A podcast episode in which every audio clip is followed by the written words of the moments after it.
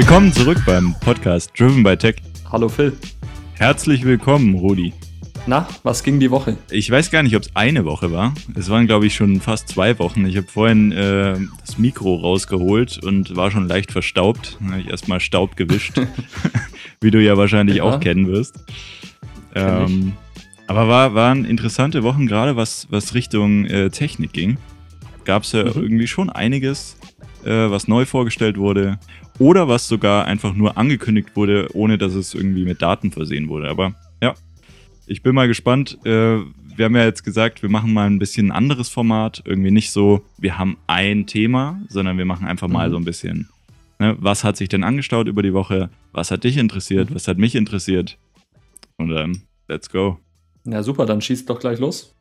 Also, was mich, was mich wirklich interessiert hat, und das war eigentlich ein Video, das ich im Speziellen erst gestern gesehen habe. Es war nämlich das Apple Fitness Plus äh, Video mhm. mhm.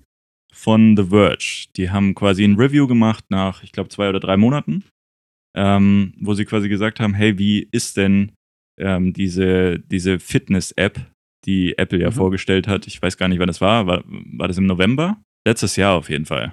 Also ich glaube, das war zum Zeitpunkt der Keynote und dann hat man äh, angekündigt, dass das Ganze einen Monat später, beziehungsweise das war dieser Klassiker, ich glaube, äh, später Ende des Jahres oder so hieß es. Und dann hat man ewig drauf gewartet und ja, ähm, schieß, schieß ruhig los, äh, was du da genau gesehen hast, weil ich habe das tatsächlich gar nicht mitbekommen. Ja, ich, ich würde erstmal, also vielleicht kannst du ganz kurz erklären, was ist denn Apple Fitness Plus? Was muss man darunter ja, verstehen? Okay. Was kann es denn? Das kannst du, glaube ich, besser als ich. Hm, man muss gleich vorab sagen, dieses, dieser Dienst ist aktuell nur in den USA, in der USA verfügbar, zumindest für den großen Massenmarkt. Ähm, an sich ist es wie folgt. Ich weiß nicht, ob du Gemondo vielleicht kennst oder ähnliche Dienste, mit denen man halt zu Hause ja. Sport machen kann. Genau, Klar. super. Ähm, Apple äh, Fitness Plus oder Fitness Plus äh, zu Deutsch ist dann im Prinzip nichts anderes als eine, eine Mitgliedschaft. Du hast den Riesenvorteil, dass du natürlich, gerade wenn du sowieso im Apple Kosmos bist, auf allen deinen Geräten deinen Fortschritt äh, betrachten kannst. Du kriegst von ähm, Trainern kuratierte Inhalte.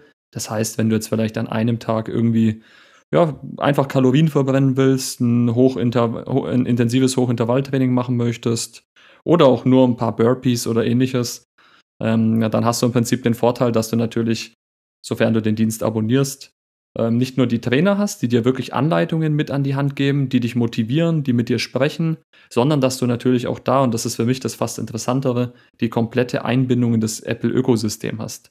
Das heißt, du hast Apple, wenn du Apple Music abonniert hast, kriegst du äh, Playlisten von Apple Music zur Verfügung gestellt, die dich da nochmal zusätzlich pushen sollen. Ähm, wenn du eine Apple Watch hast, das bietet sich übrigens an, weil natürlich die Apple Watch da als Haupt, äh, ja, als, als Grundlage fast schon fingiert. Ähm, wenn du die Apple Watch hast, wird nämlich der Puls getrackt während deines Trainings. Du siehst deine Aktivitäten mit den Ringen, also dein äh, natürlich Stehziel, was immer getrackt wird, dein Bewegungsziel und dein Trainingsziel. Trainingsziel hier natürlich im Fokus und hast dann immer eine ganz genaue Analyse deiner Daten, kannst also feststellen, hey, wie habe ich mich diese Woche geschlagen, wie war mein Puls, werde ich, bin ich sportlich fit, wie schaut es da aktuell aus, je nachdem, welche Watch man da natürlich hat, ähm, hat man gewisse Funktionen. Und im Endeffekt, ja, ich glaube, das, das, Tolle daran ist, ohne es jetzt natürlich getestet zu haben, aber ich, ich stelle es mir deswegen toll vor, weil dann für die Leute, die wirklich in diesem Kosmos auch unterwegs sind, so wie jetzt ich zum Beispiel, dann wirklich auch überall die ganzen Fortschritte sieht und sich nicht nur mit einer App zufrieden geben muss. okay, okay, super. Kann ich es auch abonnieren, wenn ich nicht eine Apple Watch habe oder nicht im Apple-Ökosystem bin oder ist das quasi die Grundvoraussetzung?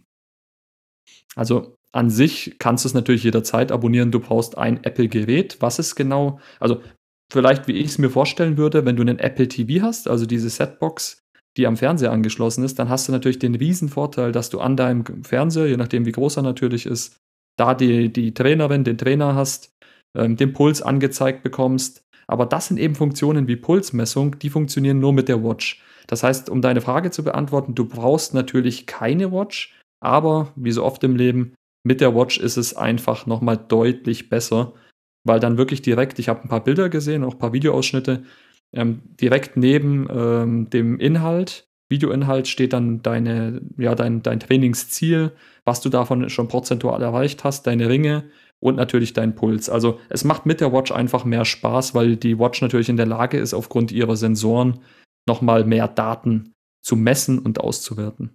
Ja, und vor allem auch anzuzeigen. Ich glaube, also ich glaube, jeder kennt es, wenn man irgendwie mal an auf einem Laufband steht oder irgendwie an der beim Radfahren.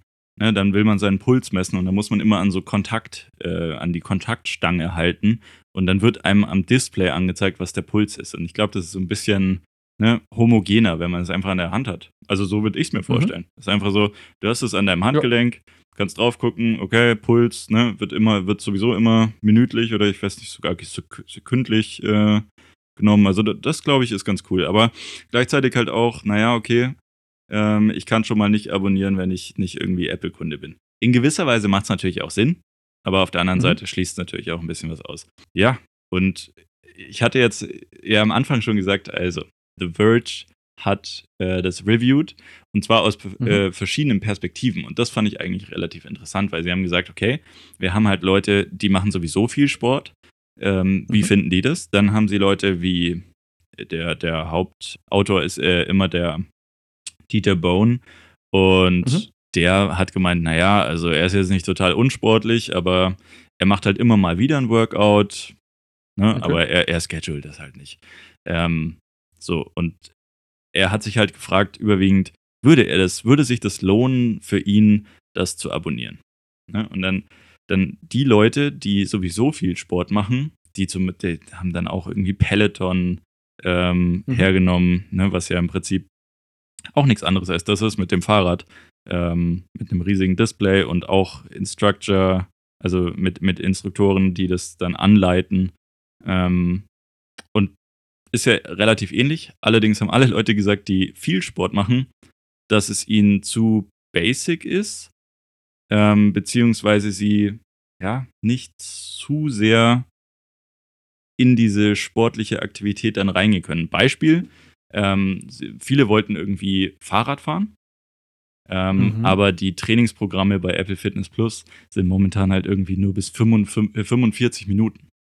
Ne? Also ja. Und bei Peloton gibt es bis zu 120 Minuten oder so. Dementsprechend, also es ist einfach viel länger. Dann haben sie ja gesagt, naja gut, sie haben dann einfach zwei Trainings gemacht, aber es wirkt halt einfach dann nicht ganz so rund. Fand ich ganz interessant. Ist wahrscheinlich am Ende eine Frage der Perspektive. Ähm, ich muss auch sagen, aktuell sind wir natürlich gerade bei dem Fitness Plus wahrscheinlich noch voll am Anfang. Also gerade wenn wir jetzt schon wieder in unsere Folge von Apple TV Plus, von den Streamingdiensten anknüpfen, ich glaube, da hat Apple wieder mal das gleiche Problem wie mit dem Apple TV Plus. Du, hat, du hast halt gerade am Anfang sehr viel Standardeinheiten. Das heißt, ich stelle es mir so vor, das sind halt alles Dinge, die du ohne zusätzliche Geräte zu Hause machen kannst. Und ähm, auch zu Hause, also es mal anders zu sagen, ich glaube, die meisten Leute werden erstmal solche sein, die jetzt nicht so krass sportlich aktiv sind. Also die jetzt vielleicht gerade im Corona-Alltag zu Hause sitzen, die sich ein bisschen bewegen wollen, ähm, ob das jetzt normale Rückenübungen sind, Übungen für die Arme, Liegestützen und so weiter und so fort. Alles, was man im Prinzip so machen kann, ohne jetzt wirklich einen großen Aufwand oder einen großen Raum zu haben, inklusive Erklärung und Motivation, weil bei den meisten ist ja das Problem, dass sie es nicht richtig ausführen. Und diese richtige Ausführung ist extrem wichtig ähm, im Fitnessbereich, sonst macht man sich mehr kaputt, als es wirklich hilft. Und ich glaube, da ist es halt wirklich von Vorteil. Für Leute, die jetzt allerdings extrem sportlich sind, die sowieso schon ihre Apps haben, muss ich auch ehrlich sagen, glaube ich, wird auch wieder mal der Effekt wie immer eintreten. Die werden sich das vielleicht mal angucken, werden sich aber denken, meine ganzen Daten sind schon bei Rantastic oder sonst wo. Ähm, warum soll ich mir jetzt einen neuen Dienst oder Gimondo, warum soll ich jetzt einen neuen Dienst abonnieren? Ich habe doch da schon meinen bestehenden Account.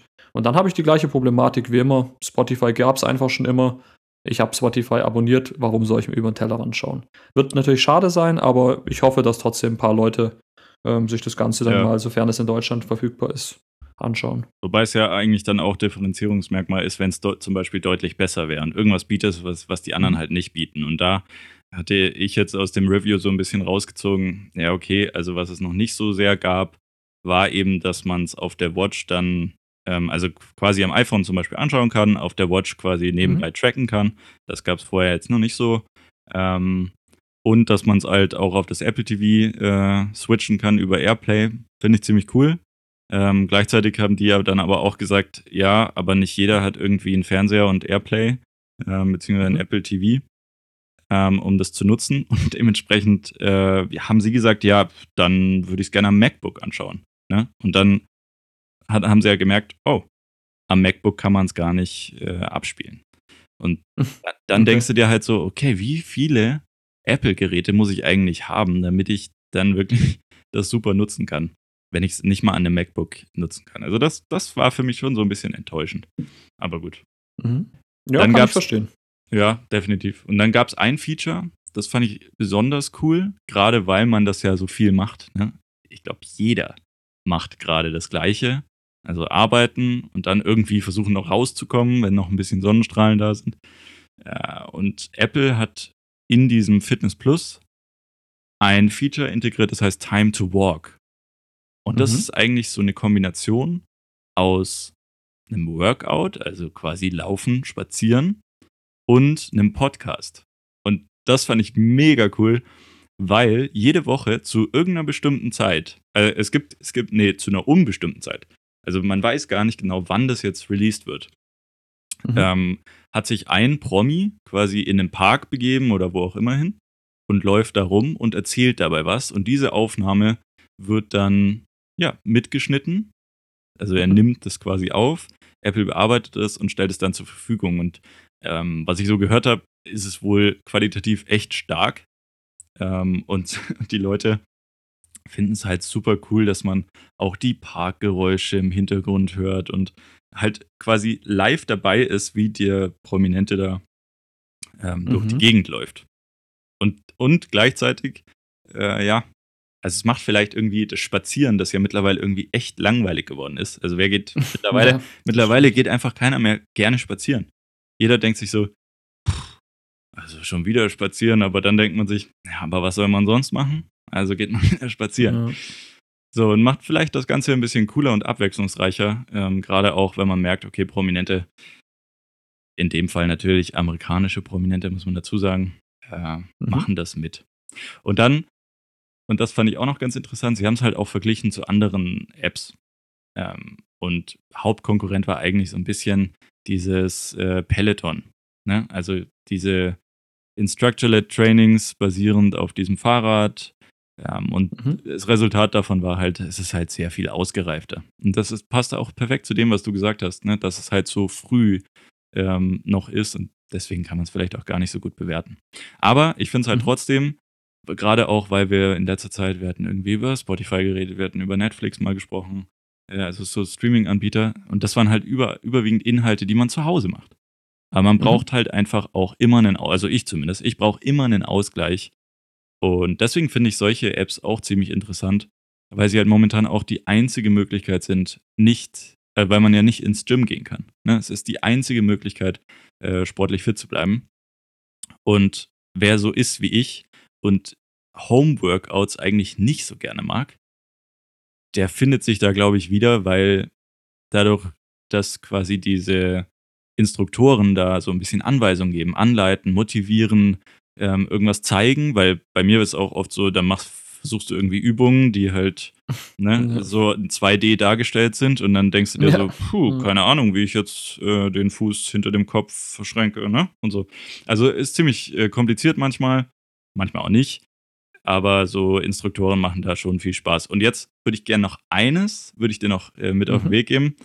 Ne? Also du hast Gemondo gesagt, kenne ich jetzt mhm. persönlich nicht.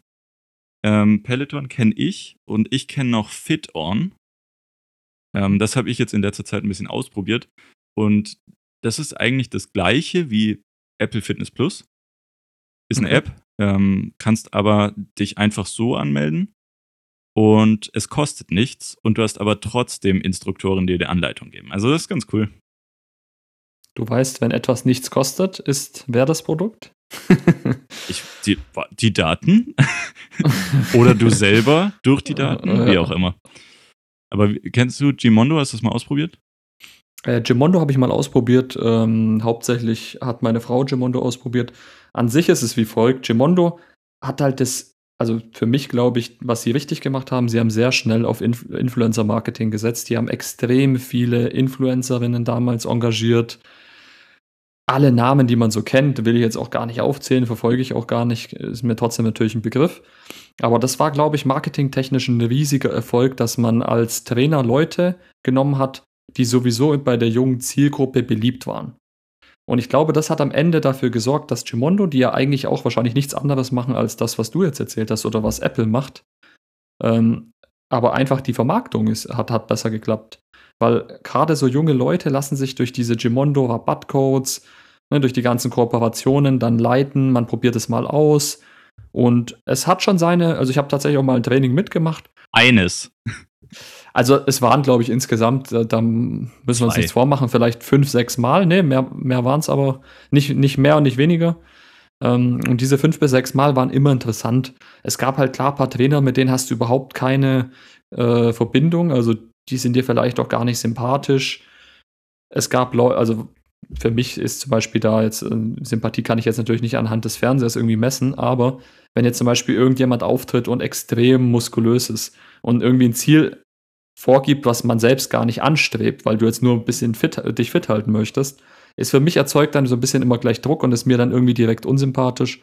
Das heißt, ich würde mir manchmal bei Gemondo wünschen, dass es mehr so Normalos sind. Ähm, deswegen, ja, ich glaube im Endeffekt, Gemondo hat, hat auf jeden Fall seine Berechtigung, bietet aber jetzt auch nichts anderes, als jetzt Apple bieten wird oder Apple jetzt aktuell in den USA bietet, genauso wie Fit One oder was du meintest, kannte ich jetzt zum Beispiel gar nicht. Fit aber on. das ist ja Fit On. Der, der Witz ist ja, die machen ja alle das Gleiche irgendwo. Und ich glaube, das einzig Interessante bei Apple wird für mich wirklich sein, weil ich halt so viele Apple-Geräte habe, dass es sich dann so perfekt in diesen, in diesen Kosmos äh, ja, ein, einfügt. Genau. Aber ob ich es am Ende dann wirklich dauerhaft irgendwie abonniere oder kostenpflichtig abonniere, kann ich dir jetzt per se gar nicht sagen, weil ich auch gar nicht so der Home-Workout-Typ bin. Ja, genau. Ich würde es auch genau so sehen. Also du hast es eigentlich perfekt hingeleitet ähm, zu meinem Abschluss. Ich sehe es nämlich eigentlich so, ist eigentlich völlig egal, welche App man nutzt. Ähm, mhm. Also ob man, ist glaube preislich auch alles so im Rahmen, also zwischen 5 und 10 Euro äh, monatlich für, für jegliche App oder eben mal gar nichts, wie bei FitOn. Ganz ehrlich, man kann auch solche Videos auf YouTube anschauen, geht auch. Ähm, da gibt es auch genug. Ähm, ich glaube aber, und das ist halt die Daseinsberechtigung, ne? sie führen einfach hin ähm, zum sportlich aktiv sein. Und sie, sie helfen dir einfach so ein bisschen so Barrieren abzubauen, dass man zu Hause vielleicht keine Lust hat auf ein Workout oder so. Und deswegen einfach mhm. mal ausprobieren und ich weiß gar nicht, ob man dann, also von den Companies ist natürlich irgendwie die Intention, hey, bleib dran und so. Aber vielleicht ist es für den User, also für uns, einfach nur so, hey, probier's doch mal ein, zwei Monate aus. Ähm, da lernt man ja auch viele Dinge und vielleicht kann man dann so ein, so ein Habit kreieren und dann das einfach so weitermachen, ohne dass man unbedingt diese App äh, abonniert. Kann natürlich sein, dass man dann auch Sachen so cool findet, dass man dranbleibt. Aber ja, genau. Für mich ist einfach so zum Hinführen perfekt und dann müsste man mal schauen. Was du halt daraus machst. Aber ich, ich glaube, das ist bei jedem äh, Dienst so. Du musst halt irgendwas haben und das ist für mich vielleicht auch so die, die Zusammenfassung. Ich bin halt gespannt, ob es Apple irgendwie schafft, was zu liefern, was andere nicht haben. Und ich könnte mir halt nur vorstellen, dass es im Endeffekt entweder diese perfekte, hoffentlich perfekte Integration ins System ist, oder wenn, und oder ähm, die Trainer sind einfach oder Trainerinnen sind extrem stark. Das ist natürlich dann die andere Geschichte. Wenn ich da jetzt irgendwie besonderes Motivationslevel entwickeln kann, weil das vielleicht anders geschnitten ist oder weil die Musik irgendwie besser hinterlegt ist oder ich mich einfach besser abgeholt fühle. Ich glaube, das ist was, wo ich mir vorstellen könnte, das wäre für mich ein Grund, ähm, da was zu investieren, weil man das ja letztlich auch in sich selbst investiert. Umgekehrt sage ich aber, wenn man ganz, ganz ehrlich ist, das wie bei diesen Fitnessplänen, dieser große Hype damals, man kann sich das natürlich alles selbst erarbeiten. Auf YouTube Absolut. gibt es zahlreiche kostenlose Videos. Ja. Ähm, deswegen, ich sehe es so, wenn sich Leute dadurch motivieren lassen, super. Gerne ausprobieren dann, so wenn es soweit ist. Ähm, wenn Leute aber sagen, hey, äh, ich mache das doch schon jahrelang, ich weiß doch, wie man Liegestützen macht, ich brauche dazu keinen, der dann neben mir oder im Fernsehen mich anschreit gefühlt oder mir coole Musik hinterlegt, nur dass ich meine Liegestützen mache, sondern ich habe da eine Motivation, die von, von mir selbst auskommt, dann braucht man natürlich auch kein Apple TV Plus, Gimondo und Co. Äh, sehe ich ganz genauso. Ja, dann wäre das ein interessanter erster Punkt. Und Ende der Folge. Vielen Dank fürs Zuhören. nein, nein, nein. Nein, absoluter da kommst du so einfach kommst du nicht raus. Ich habe da nämlich auch was Schönes. Jetzt bin ich Und gespannt. zwar, wir haben jetzt schon oft natürlich drüber gesprochen. Ich weiß nicht, ob du es mitbekommen hast, aber diese Woche gab es auch ein, ein interessantes Event online seitens Spotify. Und zwar hat Spotify einmal Spotify Hi-Fi angekündigt. Der Musikdienst kündigt verlustfreies Streaming für Audio Begeisterte an. okay. Da stellt sich mir doch gleich die Frage, wie ich den Phil kenne. Äh, da wirst du, glaube ich, nicht ganz mitgehen mit diesem verlustfreien Audio, wie sich das in unserem Alltag bemerkbar macht. Da bin ich mal gespannt, was da deine Meinung zu ist. Sinnvoller Schritt oder? Also erstmal würde ich fragen, was kostet es denn? Ich, mir war es jetzt gar nicht so bewusst, was kostet es denn? Das würde ich gerne auch wissen. Leider wissen wir aktuell nur, dass es eine neue Premium-Version sein wird. Also praktisch bestehende Premium-User bekommen Upgrade, wenn sie möchten. Kostenpflichtig. Ich könnte mir vorstellen, dass das vielleicht irgendwie 5 Euro mehr sind oder sowas. Weiß ich jetzt gar nicht. Oder 2,50 würde ich jetzt so irgendwie anpeilen. Weiß aber auch nicht, wie teuer das für Spotify ist. Und wiederum ähm, Gratis-Nutzer haben natürlich gar nichts davon. Die werden wahrscheinlich stärker damit äh, umworben, dass es jetzt verlustfreies Audio gibt. Also vielleicht für Leute, die jetzt zuhören und denken, von was reden die denn jetzt? ähm, verlustfrei bedeutet im Prinzip einfach, es ist hoch aufgelöst, nicht komprimiert. Ähm, das heißt, äh, ja, im Prinzip so wie früher die Leute, die vielleicht mal eine CD noch gekauft haben, die wissen im Prinzip, damit hatte man ja immer so ein bisschen die beste Qualität. CD hören. Früher gab es ja mal Schallplatten, äh, schon sehr, sehr lange her. Und jetzt soll im Prinzip das so der neue Trend, Tidal damit angefangen, verlustfreies Audio zu bieten. Das heißt, die Auflösung ist sehr hoch, macht sich übrigens auch im Mobilfunk sehr krass bemerkbar, auch in der WLAN-Nutzung und so weiter. Das sind einfach höhere Datensätze. Also du sollst, die Idee ist, du sollst die Musik auf kompatiblen Endgeräten besser hören können. So, und jetzt Genau. hast du es, jetzt hast du es für mich eigentlich schon gesagt. Auf kompatiblen Endgeräten würde ich gleich mal die Mhm. Gegenfrage stellen. Wer hat denn sowas?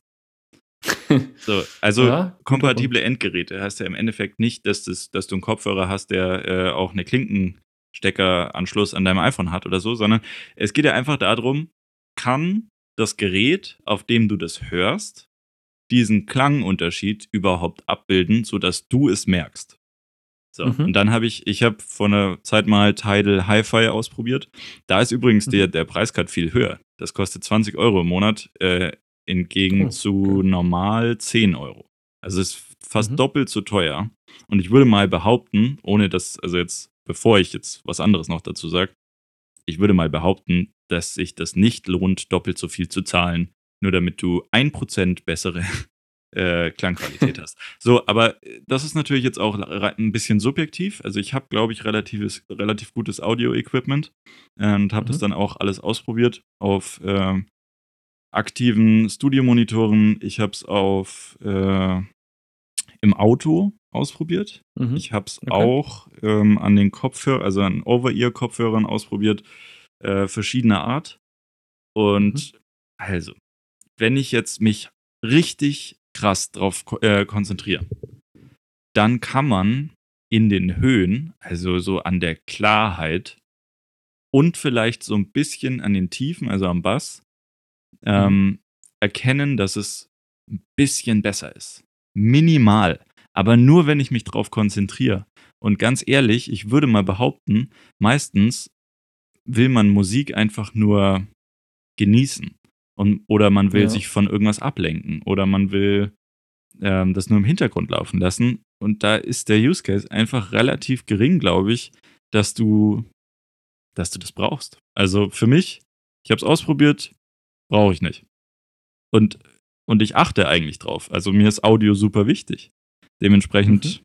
so, wenn nicht mal ich sage, will ich haben, weiß ich nicht. Ich weiß aber auch aus Business-Sicht, warum sie es machen, weil im Endeffekt willst du ja versuchen, aus jedem Nutzer, den du hast, noch mehr Geld zu generieren.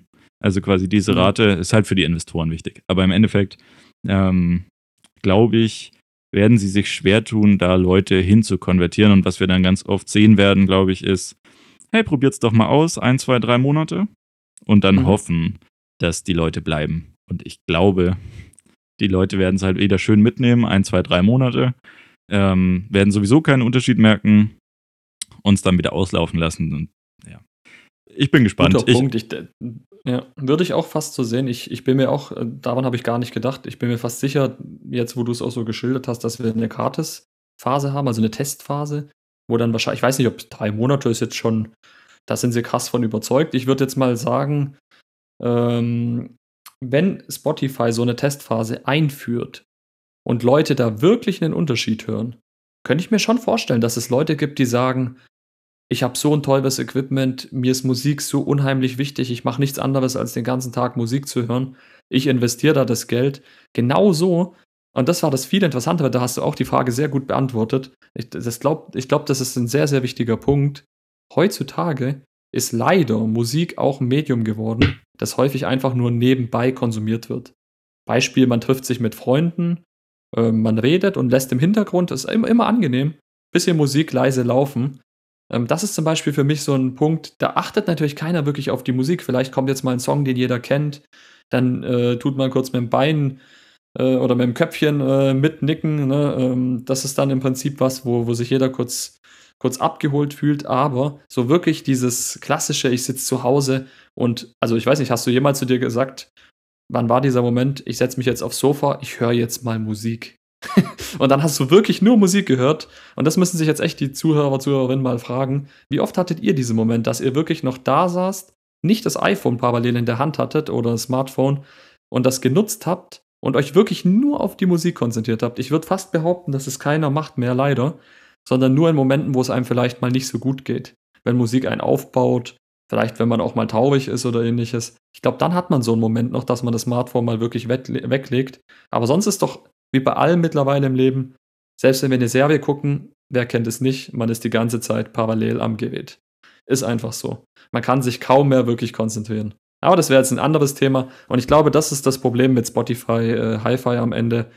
Es gibt sehr wenige dieser, dieser ja, Musikbegeisterten, die ja. im Prinzip da angesprochen werden sollen. Aber ich lasse mich gerne eines Besseren belehren, falls das am Ende ein Riesenschlag, Riesenerfolg wird. Ich würde würd sogar noch eins weitergehen. Ich bin mir gar nicht sicher. Also es gibt, es gibt schon ein paar audiophile Leute. Mhm. Aber ich glaube, diese Leute, die hören sowieso CDs, Schallplatten oder laden es halt in hoher Qualität bei iTunes oder wie auch immer mhm. runter. Äh, ich glaube, iTunes äh, unterstützt gar nicht so einen hohen Standard, aber es gibt auf jeden Fall. Äh, Mastered for iTunes war es früher. Ja, genau, sowas, sowas gab es noch. Gekommen. Aber die, die laden sich, glaube ich, die Musik auch wirklich noch runter, weil für die hat es einen ganz anderen Stellenwert. So, da ist, glaube ich, der Streaming-Dienst auch gar nicht so perfekt geeignet. Aber wir werden sehen. Und ich, also aus Business-Sicht, ich meine, wenn es nur ein paar Leute machen, die's, äh, die dann mehr zahlen, dann haben sie ja auch schon mhm. was gewonnen.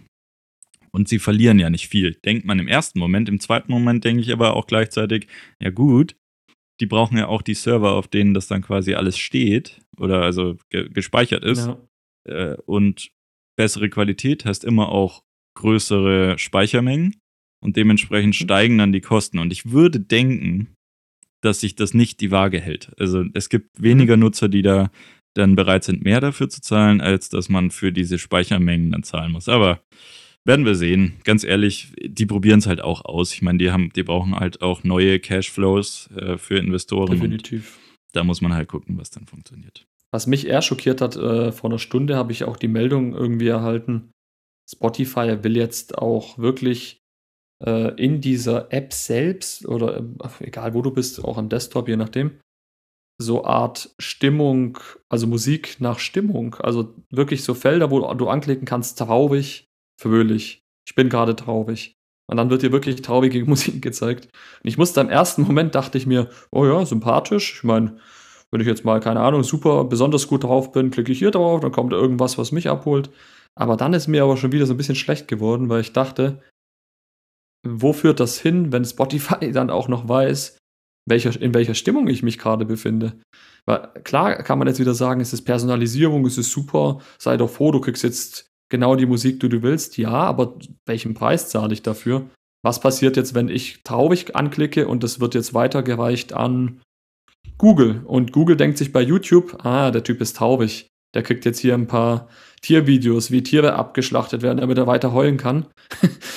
ist jetzt ein harter Vergleich, aber ja. du weißt doch, was ich meine. Das ist halt wirklich ein Riesenproblem. Ich würde gleichzeitig aber auch denken, also, woher wissen die denn? Also, wenn ich jetzt zum Beispiel traurig anklicke, das ist meine Stimmung. Mhm. Woher wissen die dann, was für eine Art von Musik ich haben will? Ist das vorselektiert? Oder wissen die, dass wenn ich traurig bin, ich immer Hardrock höre? Oder wissen die, dass wenn ich äh, fröhlich bin, dass ich immer Hip-Hop höre? Oder, oder ist das vorselektiert auf Basis aller Nutzer? Oder das finde ich voll schwierig, weil ganz ehrlich, ich würde denken, mhm. wenn ich happy bin, höre ich zum Beispiel traurige, melancholische Musik.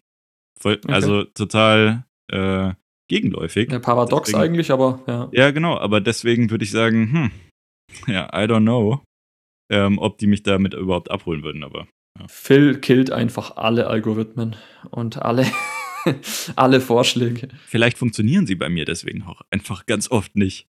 So. Ja, aber ich finde es auch höchst interessant, weil du hast schon recht. Ich bin jetzt, also das alles, was ich genannt habe, äh, ist jetzt perspektivisch zu betrachten, das betrifft mich nicht wirklich. A, höre ich sowieso sehr selten irgendwie traurige Musik, weil ich auch selten traurige Phasen habe zum Glück. Aber ähm, ich wüsste jetzt auch nicht, was ich da anklicken würde, würde ich, müsste ich dir ganz ehrlich sagen. Und ich habe auch voll oft Momente, dass ich einfach gut gelaunt bin und mir dann so genreübergreifende Musik anhöre. Ich bin da kein äh, fest. Klar hat man mal Phasen so 80s, 80er, die gehen immer. 80er, 90er, sowas äh, kann man sich immer anhören, klar, wenn man eher fröhlich ist.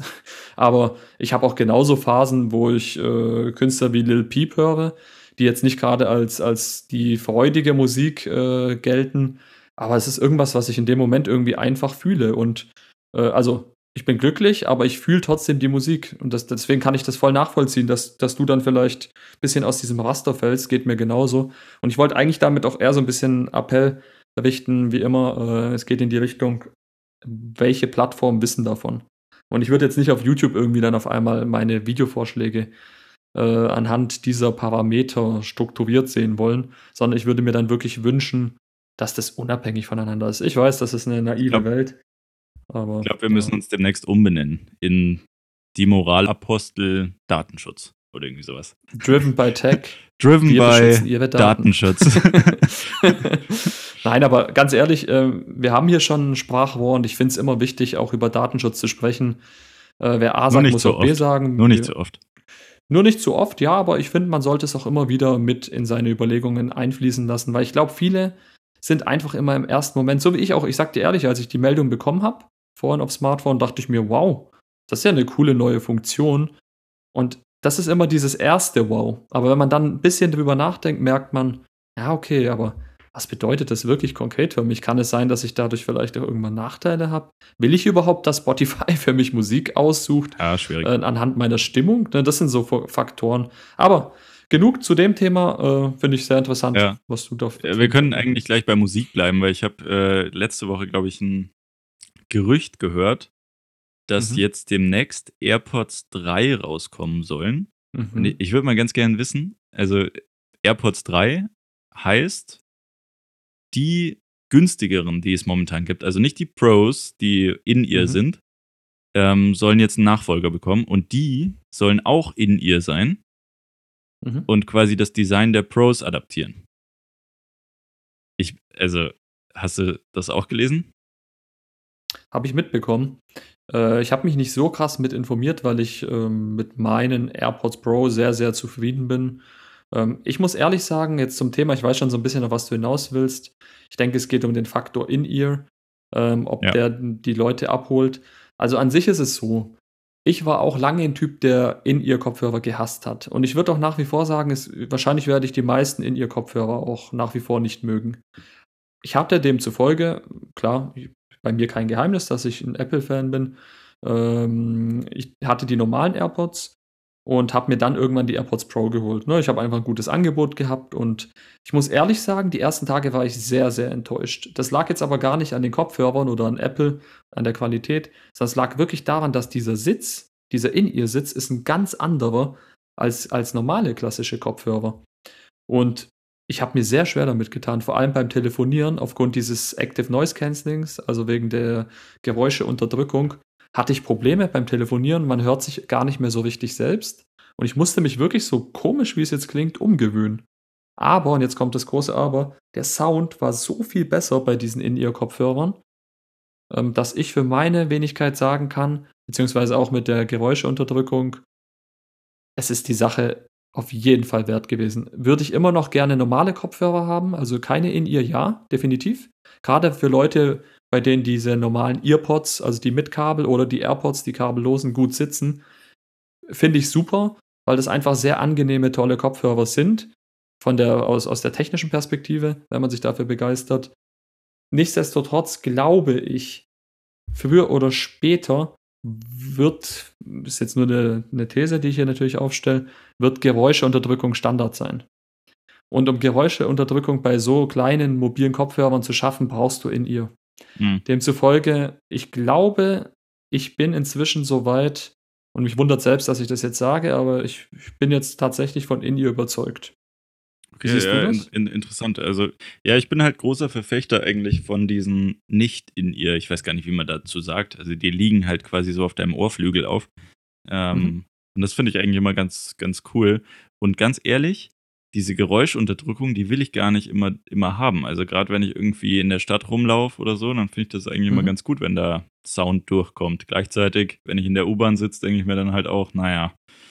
So, also wie, wie man es sieht. Ähm, Wobei man da dazu sagen muss, ich will dich nicht unterbrechen, nur äh, man muss dazu sagen, äh, es gibt auch einen Transparenzmodus bei den AirPods Pro. Das heißt, du hast den gleichen Effekt, den du mit den normalen AirPods hast, hast du auch bei den AirPods Pro, wenn du möchtest. Ja, okay.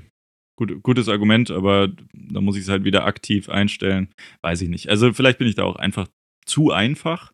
Also da, da will ich halt mhm. einfach nur okay, ich will irgendwie ein bisschen Musik hören, ich will ein bisschen telefonieren, aber ich will meine Umwelt irgendwie noch wahrnehmen. Und äh, wie gesagt, also In-Ears finde ich sehr unangenehm, dementsprechend finde ich das eigentlich mal cooler, äh, wenn es nicht okay. so ist. Ähm, was aber noch bei dem Gerücht dabei war, und das fand ich eigentlich noch die viel interessantere Variante, vor allem wenn man bedenkt, dass ähm, Tim Cook hat vor ein paar Jahren mal gesagt, ähm, Apple wird nicht das Unternehmen sein, das, an das man sich erinnert für das iPhone, sondern für Health and Fitness, also Gesundheit mhm. und Fitness.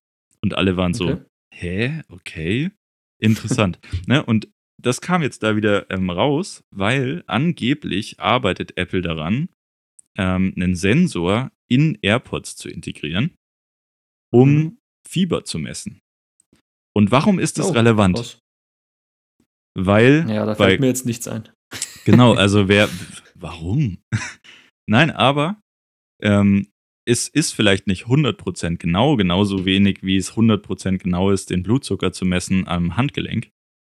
Aber wenn es halt relativ akkurat ist, also relativ nah dran und einen guten Indikator ähm, gibt, dann ist es natürlich schon relevant. Und wenn du jetzt, wenn du jetzt an Covid denkst und dann in Verbindung dessen Ne? Also sagen wir mal, du sitzt im Office, hast deine AirPods drin und der Sensor erkennt, oh, du hast leicht Fieber. Ne? Dann gehst du halt nach Hause ähm, und gefährdest dementsprechend vielleicht nicht andere Leute. Und da war für mich so, okay, das könnte interessant sein. Also gar nicht mal so sehr der Formfaktor oder was die jetzt vielleicht für Features haben, sondern einfach nur diese Integration von so kleinen Sensoren, die irgendwie einen Mehrwert im Alltag dann bieten.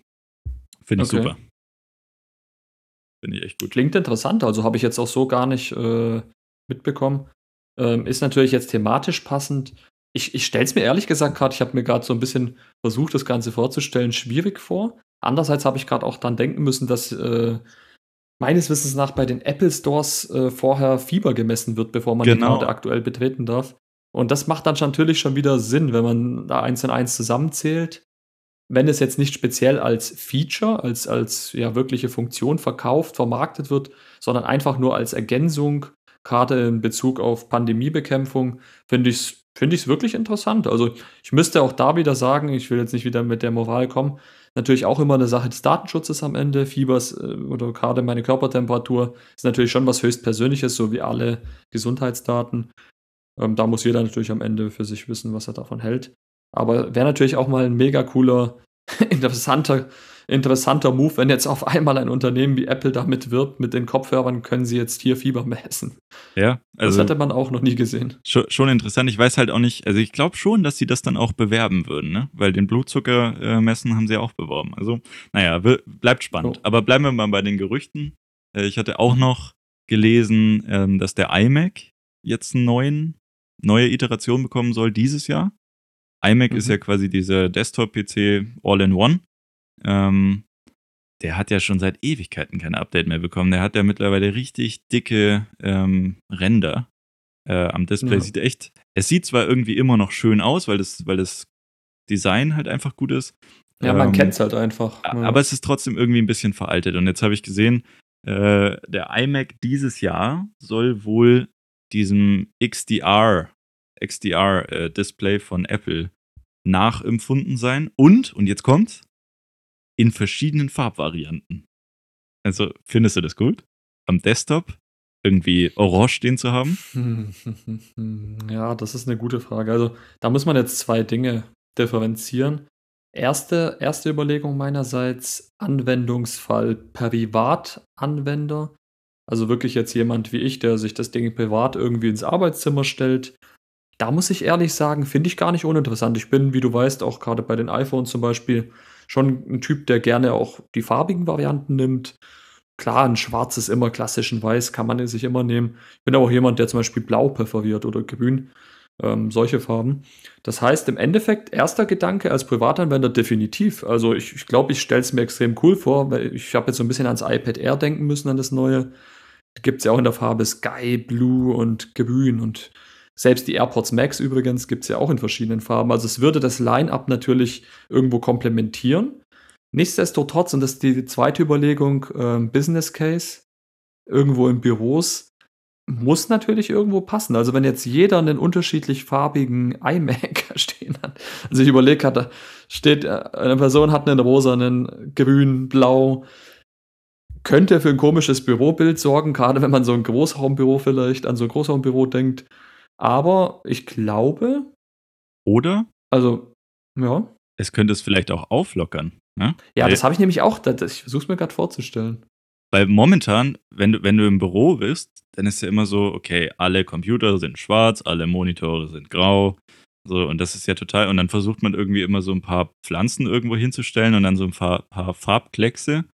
Und dann mhm. habe ich so gedacht, mhm. hm, vielleicht ist das ganz cool, wenn man irgendwie verschiedene Computer hat. Gut, es gibt jetzt natürlich auch nicht so viele Büros, die irgendwie 500 iMacs da stehen haben. Also das sind dann eher die sehr reichen Firmen. Also bei ja, Apple vielleicht. Ja, äh, ja. ja, aber ich finde es gar nicht so schlecht. Und am Ende des Tages, ne, man wird wahrscheinlich ja Silber und Schwarz und so trotzdem anbieten. Dements. Dementsprechend, why not? Also gib halt dem, dem User im Prinzip die, die Chance, es zu kaufen. Und wenn er es kauft, dann kauft er es und wenn nicht, dann nicht also ich frage mich halt immer, und da bin ich halt dann so im, im Business-Kontext ne, von Supply Chain, es muss sich ja irgendwie auch rechnen. Also es müssen genug, genügend Leute jegliche Farben kaufen, ansonsten produzierst du ja quasi aufs Lager und das mhm. ist immer schlecht. Aber ja, mal schauen. Bin gespannt. So, und jetzt habe ich für dich noch ein Topic. Darf ich? Ah, ich habe auch noch eins. Aber, ja, dann du zuerst. Äh, du zuerst. Okay, also mein Topic, das wäre auch mein letztes für heute von meiner Seite aus, ähm, ist eigentlich recht interessant, weil wir hatten es kurz damals davon und witzigerweise, ich habe ja schon mal in der Episode gesagt, für unsere treuen Hörerinnen ähm, ist es ganz, ganz interessant, denn der Phil ist ein Mensch, der hat oft schon Dinge vorhergesagt, die dann auch tatsächlich eingetreten sind. Also er hat schon so weit gedacht und gleichen Effekt hatten wir damals, ich erinnere mich, Keynote, äh, es war glaube ich September 2020. Apple stellt die neuen iPhones vor und was kam mit den neuen iPhones? MagSafe. Also die Möglichkeit, Apple hat damals ein Wallet beworben, also so eine, so eine Geldbörse, die man sich dran äh, heften kann, hinten ans iPhone. Oder ihr könnt das iPhone, wenn ihr einen kompatiblen Magneten habt, ans, ans iPhone, äh, im Auto, an, an ja, den Lüftungsschlitz zum Beispiel, dran klipsen. Ähm, und jetzt ist das Interessante, Phil hat mich damals schon mit einer Sprachnachricht bombardiert. Oh, das wird so cool. Wir könnten dann oder Apple wird oder Apple muss fast schon ein Battery Pack zur Verfügung stellen. Das heißt, wir brauchen wirklich hinten an der Rückseite ein, ein, äh, eine zusätzliche Batterie im Prinzip, die man dann magnetisch dran machen kann und natürlich auch wieder runternehmen kann. Und Phil, ich habe gute Neuigkeiten, Apple hat es noch nicht geschafft. Mist. Nein, aber äh, tatsächlich hat jetzt ein Unternehmen, ähm, die Meldung kam gestern, glaube ich, rein. Ich würde jetzt ungern den Namen nennen, ähm, weil ich mir jetzt nicht hundertprozentig sicher bin. Fakt ist aber auf jeden Fall, ein Hersteller hat es jetzt geschafft und hat, kam Apple zuvor, hat ein Battery Pack vorgestellt. Das kannst du wirklich genauso, wie du es damals prophezeit hast, hinten schön magnetisch an dein iPhone anklipsen und hast dadurch zusätzlichen Akku. Und jetzt möchte ich deine Reaction hören. Ich, ich finde es total logisch, dass es passiert. Also irgendjemand, äh, also für mich war es so, ne, man, man sah irgendwie bei der Keynote diesen MagSafe-Anschluss und dann war klar, okay, das ist ja wie gemacht für Accessories. Ähm, mhm. Und wenn Apple das nicht macht, dann macht es halt jemand anderes. Ich bin immer noch davon überzeugt, dass Apple das macht, weil es ist super smart und äh, die, die haben ja in mhm. letzter Zeit, die haben ja immer diese Smart Battery Cases gemacht. Dann wird es ja diesmal kein Smart Battery Case, sondern ein Smart Battery Pack. Ähm, und das wird bestimmt auch irgendwie ein bisschen besser dann umgesetzt sein, was halt irgendwie die Softwareintegration und sowas ähm, betrifft. Aber ja, ich, ich finde es super cool, weil am Ende des Tages, du klippst es da hinten hin, du musst dich nie drum kümmern, dass du ein Kabel dabei hast, sondern du ja. legst es zu Hause auf deine Key-Ladestelle, äh, du nimmst es mit wieder, du steckst es mal dran, wenn du, wenn du irgendwie weggehst, ansonsten lässt es da liegen, es ist immer voll, äh, weil früher war es so, diese Battery Cases oder also entweder die Battery Cases, die musste man immer dran lassen, damit es quasi geladen mhm. ist, ähm, oder du hattest so einen so Akku, zusätzlichen Akku. Habe ich auch, ist immer leer, weil ich einfach keine Lust okay. habe, das zusätzlich noch aufzuladen. Aber wenn ich das irgendwie einfach wo drauflegen kann, und das bei AirPods auch cool. Ja, seitdem die mhm. wireless ähm, ladbar sind, ist, ist super, weil du legst die einfach nur drauf und die sind immer voll. Du musst dich nicht mehr drum kümmern, weil du musst sie ja eh ja. irgendwo hinlegen. Dementsprechend, äh, ja, mega interessant, mega cool. Ähm, Wahrscheinlich aber halt, wenn es von Apple sein wird, dann wieder sehr teuer. Aber ja, mal schauen. Ich, ich kaufe es auf jeden Fall. So, so viel okay. ist schon mal sicher. Ja, das hat, wollte ich nur äh, noch tatsächlich ansprechen, weil ich einfach, ja, es, es hat mich wieder überrascht. Ich muss sofort an dich denken, als ich die Meldung gelesen habe, weil ich wusste schon damals, für mich war es ehrlich gesagt nie ein Faktor. Ich nutze diese Battery Packs gar nicht, kann aber voll nachempfinden. Und übrigens, ich vielleicht diesmal dann wirklich auch, wenn jetzt ja, wenn das jetzt dann vorgestellt wird, wer auch immer dann, ich weiß jetzt wirklich nicht mehr, welcher Hersteller, ob das OK oder wie die heißen, OK, wie heißt das? war Anchor, glaube ich, oder? Oder ja, irgendjemand hat es vorgestellt. Ja. Ähm, wenn das Ganze jetzt mal so massentauglich wird und ich gucke mir da erste Berichte an und natürlich in einem vernünftigen Rahmen preislich, bin ich nicht abgeneigt, weil hier, hier verstehe ich es jetzt endlich mal. Ich muss nicht irgendwie so eine blöde, klobige Hülle von Apple nehmen, sondern ich kann halt wirklich äh, ja, so ein Pack dran machen, dass ich auch wieder abnehmen kann und wie mhm. du schon sagst, schön zu Hause auf dem Wireless Charger legen und zack, wenn ich mal wirklich unterwegs bin. Man braucht ja, wenn man ehrlich ist, nicht immer so ein Pack, aber wenn man dann wirklich mal länger unterwegs ist, dann bietet genau. sich halt einfach an. Und da waren die anderen halt immer leer. Ne? Du willst wo hinfahren ja. und dann so, mhm. shit, jetzt habe ich das nicht aufgeladen, nimmst du nicht mit. Aber wenn es halt irgendwie da sowieso auf der Key-Ladestation liegt, perfekt, nehme ich mit, ja. wenn ich es brauche. Und dann, ja, super Use Case. Ich bin aber wirklich gespannt. Also ich, ich kaufe es jetzt erstmal noch nicht, weil ich wissen will, ob Apple äh, noch selber eins rausbringt. Wobei, wahrscheinlich ja, sollte man nicht warten, weil es ist einfach viel zu teuer dann wieder. Aber ja. Naja. Kann aber sein, dass es vielleicht besser funktioniert oder irgendwie sicherer ist. Muss man mal schauen. Aber jetzt schieß los mit deinem Thema. Ich bin gespannt, was ja. du noch zum Schluss hast. Ich habe ich hab gestern ähm, den Investor Call ähm, von Twitter angehört, weil die haben ja das Feature, also wir hatten ja bei der Clubhouse-Folge schon kurz drüber geredet, das Feature Twitter Spaces mal angekündigt. Das mhm. haben die übrigens schon seit 2019 entwickelt. Also es ist vielleicht gar nicht unbedingt ein Clubhouse-Abklatsch, wie wir gedacht hatten, mhm. sondern es ist vielleicht sogar schon vorher entwickelt worden, aber halt nicht gelauncht worden, weil sie halt noch nicht marktreif waren. Ähm, okay. So, das ist das eine. Das, das fand ich ziemlich interessant, auch aus Business-Perspektive, weil es die Leute an die App bindet und das ist natürlich immer gut, weil dann kannst du viel Werbung schalten und dann ja. kannst du da halt aus jedem User ein bisschen Geld rausquetschen oder mehr Geld rausquetschen, je länger sich in der App äh, aufhält. Aber, und das war der andere wichtige, Twitter hat ja immer das Problem gehabt, dass sie quasi aus den Usern, also entweder, also zwei Dinge. Sie hatten zu wenige User Also nicht so Mhm. viele wie Facebook, es sind, glaube ich, gerade 192 Millionen. Also ganz genau sind es 192 Millionen aktive Nutzer. Okay. Ähm, und das ist Mhm. natürlich sehr viel weniger als Facebook mit 2, Komma wie viel Milliarden? so. Oh, das weiß ich gar nicht. Ja, genau, es sind halt unglaublich viele. Ähm, und da muss man, also das ist der eine Kritikpunkt. Der andere Kritikpunkt ist, sie haben eigentlich kein richtiges Monetarisierungsmodell. Also, ne, wofür zahlt der Nutzer? Du kannst zwar irgendwie Tweets äh, anpinnen und irgendwie Werbung schalten und so, aber es ist relativ, ja, in den Kinderschuhen, würde ich mal sagen, wenn es im Vergleich zu Instagram, Facebook und so siehst. So, und Mhm. jetzt haben sie, haben sie schon seit längerer Zeit damit kokettiert, eigentlich zu sagen, ja, wir werden irgendwie Subscription-Modelle rausbringen. Und ich Mhm. dachte immer so, ja, okay, Subscription-Modelle, wofür? Also ich bin wirklich, ich bin viel auf Twitter unterwegs, ich finde das eine super Plattform. Ähm, würde ich dafür zahlen? Weiß ich nicht. Also schwierig, weil man ist es halt gewohnt, als, als frei zu nutzen, äh, nutzender Content und dann zu sagen, ja, okay, also jetzt nehmen die mir dann irgendwie Features weg, dafür, dass ich dann da wieder zahle, das habe ich mir nicht vorstellen können. Ja, Und jetzt gestern in dem. Call, und das fand ich cool, haben sie jetzt endlich mal vorgestellt, was sie sich eigentlich darunter vorstellen. Nämlich, Mhm. und sie nennen es Super Follows. Okay. Und es klingt erstmal so, okay, was heißt das denn? Und das ist im Endeffekt nichts anderes als, du kannst jemandem folgen und dieser jemand kann dann dich quasi dafür zahlen lassen, dass du noch mehr Content, als du sowieso in deinen Tweets schon äh, ja, providest, Mhm. noch zusätzlichen Content ähm, zur Verfügung stellen. Man kennt es, glaube ich, zum Beispiel von YouTube Mitglied werden. Da gibt es sowas. Dann bei Patreon kann man ähm, auch irgendwie für spezielle User zahlen. Also sagen wir mal 4 Ja. Euro im Monat, kann man meistens selber auswählen. Das haben sie jetzt noch nicht gesagt, wie das genau gestaffelt werden wird.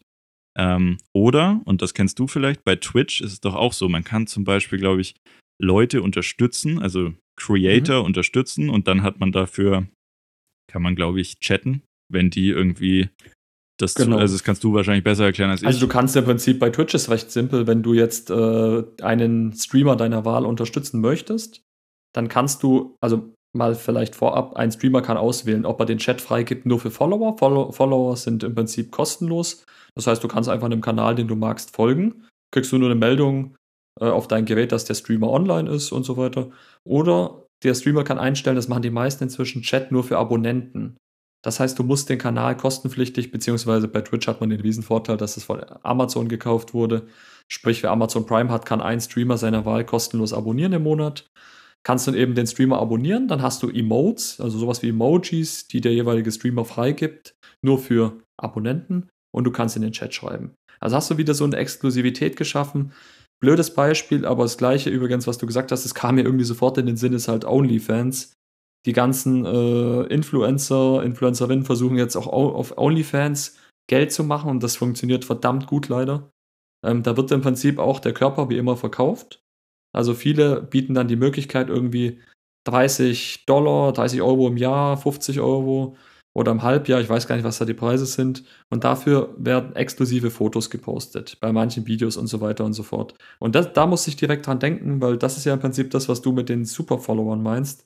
Nur da stelle ich mir da die Frage, weißt du, wie die das technisch umsetzen wollen? Also tweetet Nee. der dann irgendwie nur für einen bestimmten Raum, den nur gewisse Leute sehen? Oder? Nee, nee, nee. Also sie haben, sie haben einfach nur gesagt, äh, der Creator, und ich finde es ja schon schwierig, Creator zu sagen, weil ich sehe Ja. einen Creator eigentlich nicht unbedingt auf Twitter. Also, auf, Mhm. naja. Naja, auf jeden Fall ähm, kann der dann zusätzliche Inhalte nur seinen Followern zur Verfügung stellen, wenn die dafür zahlen. So, Mhm. ich finde aus Business-Sicht, aus Investorensicht super interessant, weil selbst wenn es nur wenige machen, hast du da, also Twitter nimmt sich natürlich von diesem Anteil, äh, also da einen gewissen Anteil von dem, was äh, man da bereit ist zu zahlen, sagen wir 5 Euro, dann nehmen Mhm. sie halt 30 Prozent. So, ist erstmal interessant. Umsetzung haben sie halt nichts dazu gesagt. Deswegen weiß ich halt auch noch nicht so ganz genau, hm, macht es da überhaupt Sinn? Und ich habe dann halt auch gedacht, ja, puh, also äh, ich sehe es halt dann und fand ich ganz schön eigentlich, weil du hattest beim letzten Mal gesagt, naja, bei, bei der Clubhouse-Folge, wenn du dich dran erinnerst, hast du gesagt, da waren wir ja ganz anderer Meinung, äh, beziehungsweise der gleichen Meinung, nur in anderen Features ausgedrückt. was die Monetarisierungsstrategie äh, angeht. Ja, stimmt. Und da hast du gesagt, es wäre ja super cool, wenn jetzt jemand äh, wie Elon Musk, für den müsste man dann zahlen ähm, und der dann Space eröffnet und ich da dann zutreten darf. Und ganz ehrlich, ja. in der Verbindung mit Twitter Spaces macht das auch deutlich viel mehr, also es macht viel mehr Sinn. So, da, ja, da, da könnte ich sehen zum Beispiel. Genau. Ich würde vielleicht super Follower, also Follower klar, weil auf Twitter spricht man halt auch immer von Follower. Super aber es wäre sowas wie super. Ach, super Follows. Ja. Weil für mich, ich würde es vielleicht sogar so ein bisschen mal anders auch ausdrücken. Wie, für mich ist sowas wie super Fan. Also du bist jetzt nicht nur der normale Elon Musk-Fan, dich interessiert, was Elon Musk oder Tim Cook oder irgendjemand äh, normal von sich gibt auf Twitter, sondern du bist der Superfan. Du willst mehr wissen, du willst Hintergrundinformationen haben, vielleicht auch was Persönliches von diesem jeweiligen Prominenten.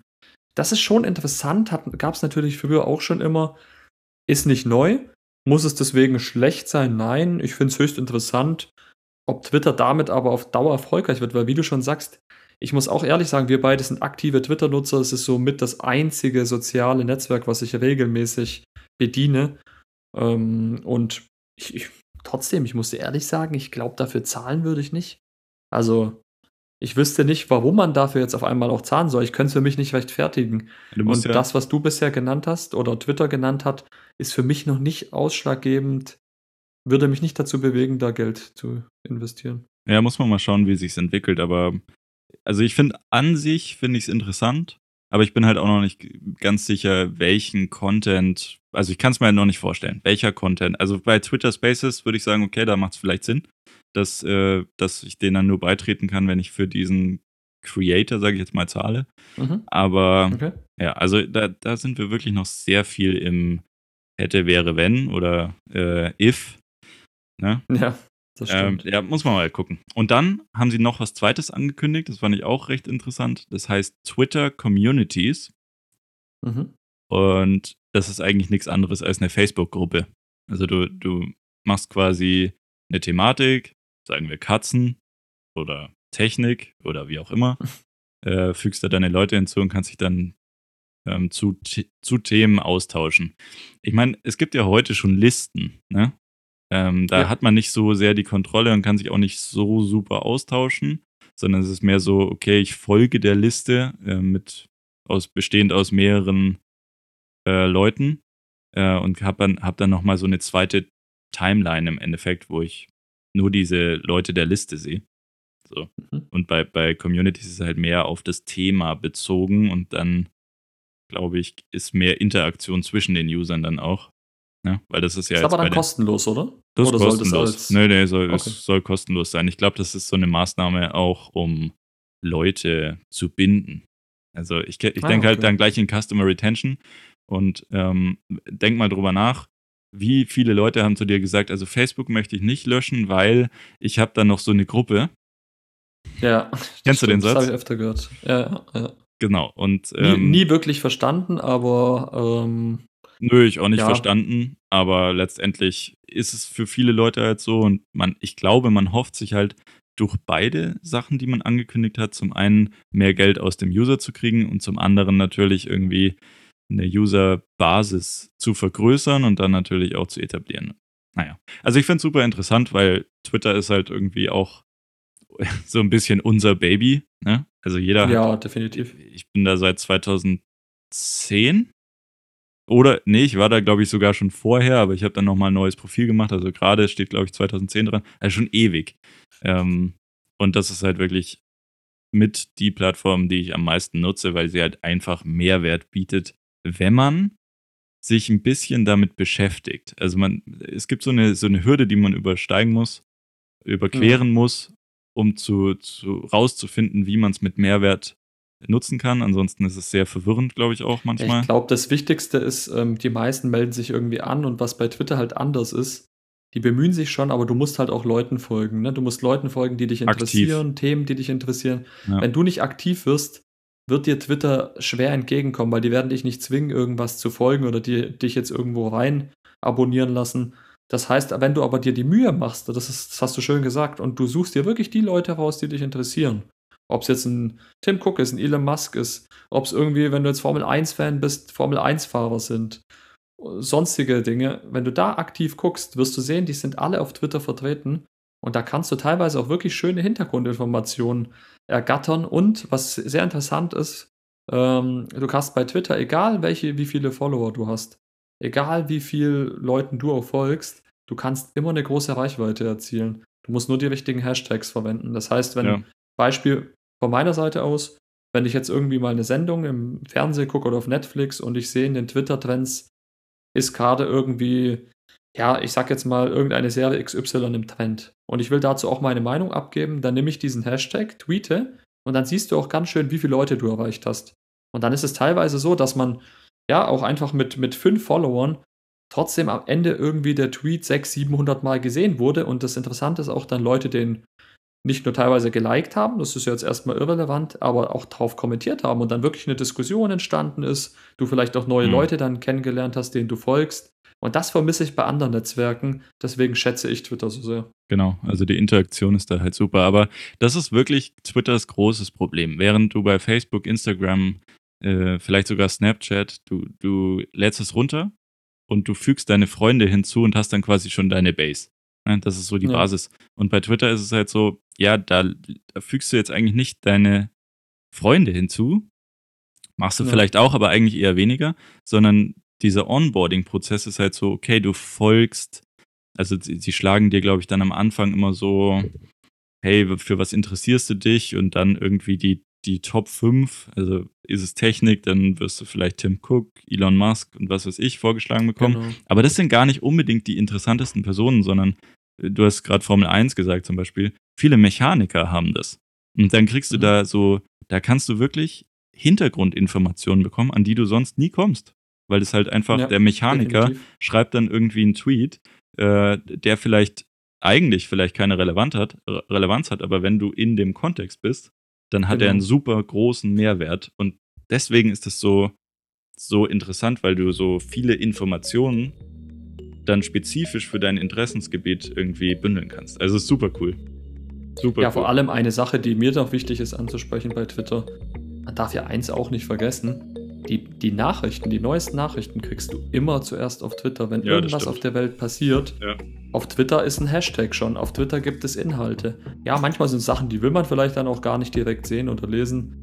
Aber im Endeffekt hast du immer da die Nachrichten. Die Leute, auch die ganzen Journalisten, kriegen ihre Nachrichten, ihre Inhalte wirklich direkt durch Twitter. Und das ist was, was ich unheimlich zu schätzen gelernt habe und auch wirklich liebe. Und ja, das würde ich jetzt auch abschließend. Eins noch, die müssen halt mhm. schauen, dass sie daraus auch noch Geld äh, verdienen. Ne? Also, und da sind sie Definitiv. halt noch ein bisschen hinten dran und da muss man halt schauen, dass sie das hinbekommen. Aber sie sind, glaube ich, auf einem ganz guten Weg und schauen wir mal, was daraus wird. Und die Features gehen auch, glaube glaub ich, in die richtige Richtung. Naja. Da würde ich jetzt an den Punkt äh, zum Abschluss kommen und zwar folgt Phil gerne auf Twitter. Sein Twitter-Name ist O2Phil. Genau. Oder Rudi. Mein äh, Twitter-Name ist tatsächlich @mrrubo. Unsere Namen sind natürlich in der Beschreibung verlinkt. Nach wie vor gilt, wenn ihr euch auch gerne zu diesen neuen Themen mit uns austauschen wollt, gerne einfach bei Twitter Kontakt aufnehmen, gerne per Mail, drivenbytech.mail.de. Und Leute, wir haben jetzt auch eine Webseite. Die wird jetzt nach und nach von uns freigeschalten. Wir sind jetzt gerade noch dabei, die zu optimieren. Und ihr könnt dann gerne mal in der Beschreibung abchecken, wie da der Stand der Dinge ist. Ähm, Im besten Fall vielleicht dann unter dieser Episode schon der Link zu unserer Homepage. Gerne abchecken, gerne auch Feedback geben, was gefällt euch, was gefällt euch nicht. Kontakt aufnehmen. Aber ansonsten würden wir uns freuen, wenn ihr die Seite gerne mal besucht. Und mir noch ganz wichtig, bevor Phil die letzten Worte hat für heute, ähm, folgt uns gerne auf Spotify. Ihr könnt dort kostenlos folgen. Ähm, abonniert uns bei Apple Podcasts und lasst gerne auch eine positive Bewertung gerade bei Apple da. Viele wissen das gar nicht. Hilft uns enorm weiter, gibt uns immer Feedback und wird uns einfach ja, enorm freuen. Genau, da kann ich gar nicht mehr so viel dazufügen. Nur, wir haben auch noch ein dediziertes Twitter-Profil jetzt auch für den Podcast. Ne? Also ja, auch super, dem könnt ihr folgen. Driven by Tech Pod nennt sich der hauen wir auch in die Beschreibung und äh, guckt gerne mal rein. Genau, dann Phil, vielen Dank für das nette Gespräch wie immer. War heute sehr, sehr spontan, hat mir sehr gefallen. Mir auch. Und bis zum nächsten Mal. Bis zum nächsten Mal.